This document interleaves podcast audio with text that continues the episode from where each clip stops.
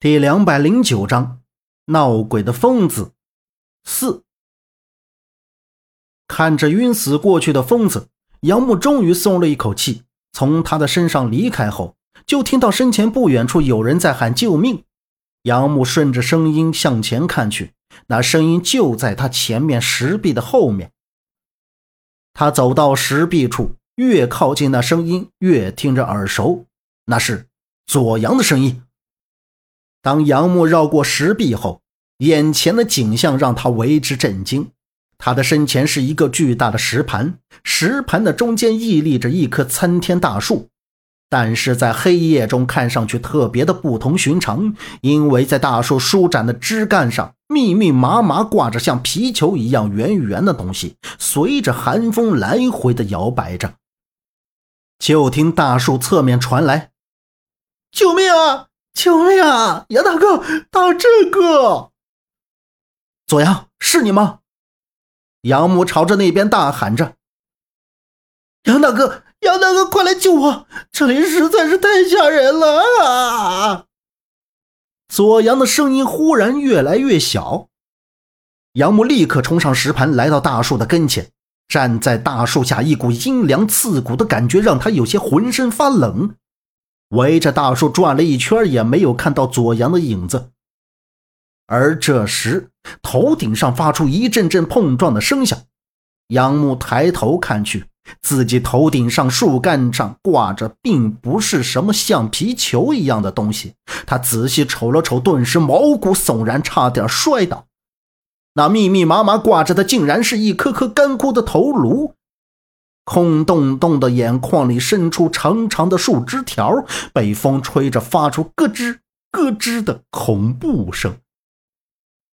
杨木还注意到每一个头颅上面都系着一条黑布条，那么多的头颅都是真的吗？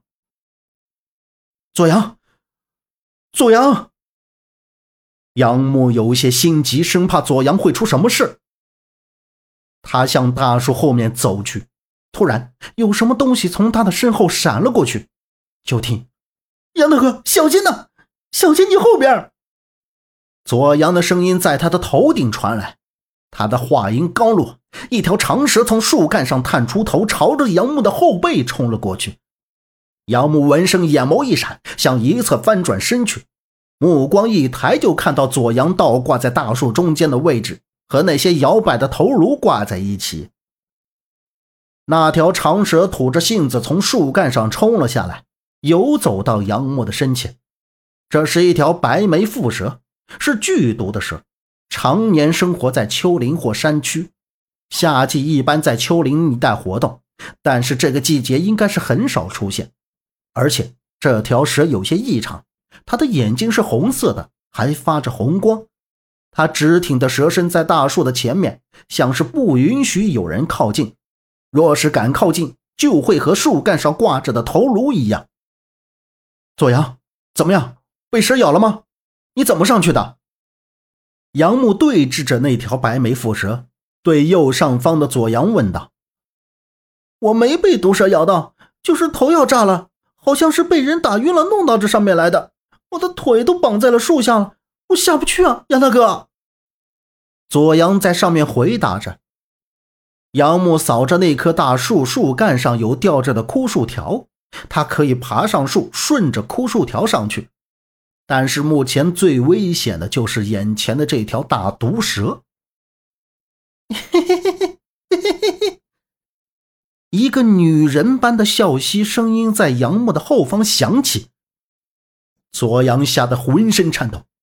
呃呃，有鬼！杨杨杨杨大哥，有鬼啊！杨大哥，杨木微微侧着头，余光向后瞟着，后面什么也没有。